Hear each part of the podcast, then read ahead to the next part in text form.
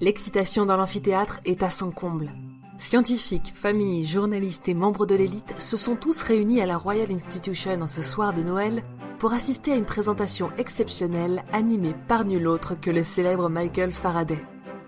Près d'un millier de paires brillants sont rivés sur le jeune chimiste debout devant une table recouverte d'objets tous plus étranges les uns que les autres. Avec un sens du spectacle indiscutable et un enthousiasme proprement enfantin, il vient de leur exposer pendant plus d'une heure les principes fondamentaux de la chimie, de remplir des bulles de savon de toutes sortes de gaz et de leur poser toutes sortes de questions sur le fonctionnement du monde. Aux côtés de leurs parents, les bambins jubilent et boivent chacune des paroles du grand scientifique redevenu enfant pour la soirée. Jamais les sciences ne leur ont paru aussi simples, claires et incroyablement divertissantes. La conférence se conclut dans un tonnerre d'applaudissements.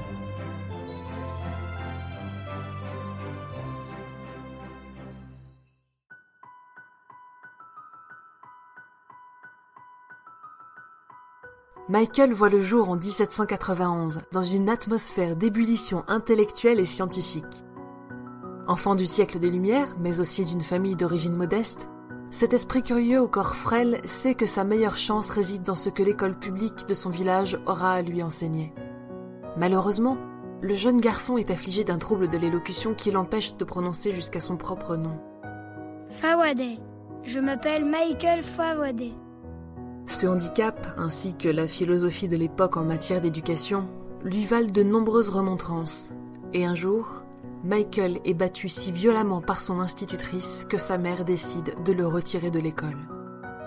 Il grandit dans un foyer aimant, mais il lui faudra bien plus que cela pour garantir son avenir.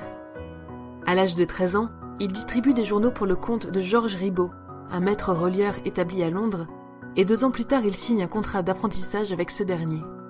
Soudain, le jeune Faraday est entouré de plus de livres qu'il n'en a vu de sa courte vie. Il parcourt avec avidité les volumes qui passent entre ses mains, ébloui par la quantité de savoir et de sagesse que ceux-ci ont à livrer. Il s'abîme dans l'exploration de l'encyclopédie britannique, où les articles sur l'électricité agissent tels des aimants sur son intellect. Mais surtout, il se perd dans les pages de conversation sur la chimie. L'ouvrage est rédigé par Jane Marcet, une auteure de sciences populaires engagée dans l'éducation des femmes et des publics les moins érudits. Il connaît à l'époque un remarquable succès avec pas moins de 16 éditions en Angleterre seulement et marque un tournant dans la vie de Faraday. Il racontera plus tard Lorsque j'ai fait la connaissance personnelle de Madame Marseille, combien de fois ai-je laissé mes pensées vagabonder en arrière, ravi de connecter le passé et le présent? Combien de fois ai-je pensé à ma première instructrice lorsque je lui envoyais un article en gage de ma gratitude Il explique J'étais une personne très enjouée et imaginative, et je pouvais croire aux mille et une nuits aussi facilement qu'à ce que disait l'encyclopédie. Mais les faits étaient importants pour moi, et ce sont eux qui m'ont sauvé. Alors, quand j'ai mis à l'épreuve le contenu du livre de Madame Marseille avec les petites expériences que je parvenais à réaliser, et que j'ai trouvé qu'il était fidèle aux faits tels que je les comprenais, j'ai senti que j'avais trouvé une encre dans la connaissance de la chimie et m'y suis accroché. De là découle ma profonde vénération pour Madame Marseille en tant que personne capable de transmettre à l'esprit jeune, non instruit et curieux les vérités et les principes de ces domaines illimités de la connaissance qui concernent les choses naturelles. Aiguillonné par ses lectures, Michael, désormais âgé de 20 ans, se rend dès la fin de son apprentissage à plusieurs conférences du chimiste Sir Humphrey Davy. Autre grande figure de son temps, le scientifique est aussi génial qu'il est extravagant et étudie de nombreux domaines comme la chimie, l'électricité, l'ingénierie ou même le gaz hilarant qui lui vaudra sa renommée au début du XIXe siècle. Il remarque rapidement l'esprit brillant de Faraday lorsque celui-ci lui fait suivre un ouvrage de 300 pages basé sur les notes prises durant ses conférences et le recrute immédiatement comme assistant à la Royal Institution. Il ne faudra que 13 années au jeune autodidacte pour y devenir directeur de laboratoire, puis professeur en 1863. Faraday exulte, s'exalte, excelle. Il commence par découvrir le benzène dans des gisements de houille, puis, grâce à un appareil simple et ingénieux, parvient à liquéfier la quasi-totalité des gaz connus de son époque. Il poursuit en complétant les théories d'Ampère sur l'électromagnétisme, pose les fondations du moteur électrique et invente la première dynamo. On lui doit les termes d'ion, d'électrode ou encore d'électrolyse, ainsi que la célèbre cage de Faraday qui porte son nom.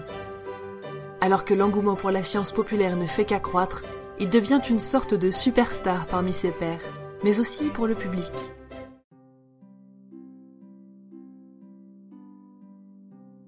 En effet, au milieu du siècle, les Victoriens ne jurent plus que par la science, et ce en particulier durant les fêtes.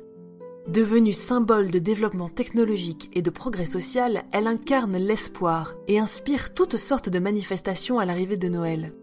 Des expositions étonnantes, des démonstrations époustouflantes, des cadeaux scientifiques ébouriffants et des spectacles de pantomime bourrés d'effets spéciaux et d'illusions d'optique émergent et captivent les foules. Les performances sont généralement suivies ou accompagnées de conférences scientifiques visant à décrypter tel phénomène ou tel tour de passe-passe, auxquelles assistent parents, passants et enfants. La correspondance de l'auteur Charles Dickens suggère que celui-ci se serait inspiré de Faraday lui-même pour créer le personnage du professeur au centre de son dernier ouvrage, L'homme hanté. L'adaptation de ce dernier au théâtre connaît un succès retentissant en particulier grâce au jeu de miroir qui donne l'illusion de la présence d'un véritable fantôme sur scène. Quant à Faraday, il initie en 1825 la tradition bientôt bicentenaire des conférences de Noël, tenues chaque année à la Royal Institution pour le plus grand plaisir des petits curieux. Une fois de plus, le grand scientifique qu'il est devenu regarde en arrière, au temps où il n'était qu'un jeune garçon feuilletant les pages d'un ouvrage de chimie populaire. Il songe à l'émerveillement qu'il a ressenti et ressent encore à chaque fois qu'il se plonge avec passion dans ses expériences.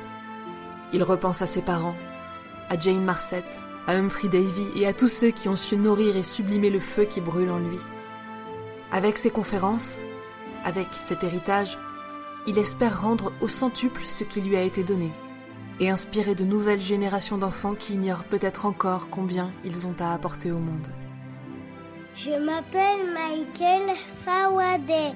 Je m'appelle Michael Fawade. Je m'appelle Michael Fawade. Je m'appelle Michael Fawade. Je m'appelle Michael Fawade. Je m'appelle Michael Fawade. Je m'appelle Michael.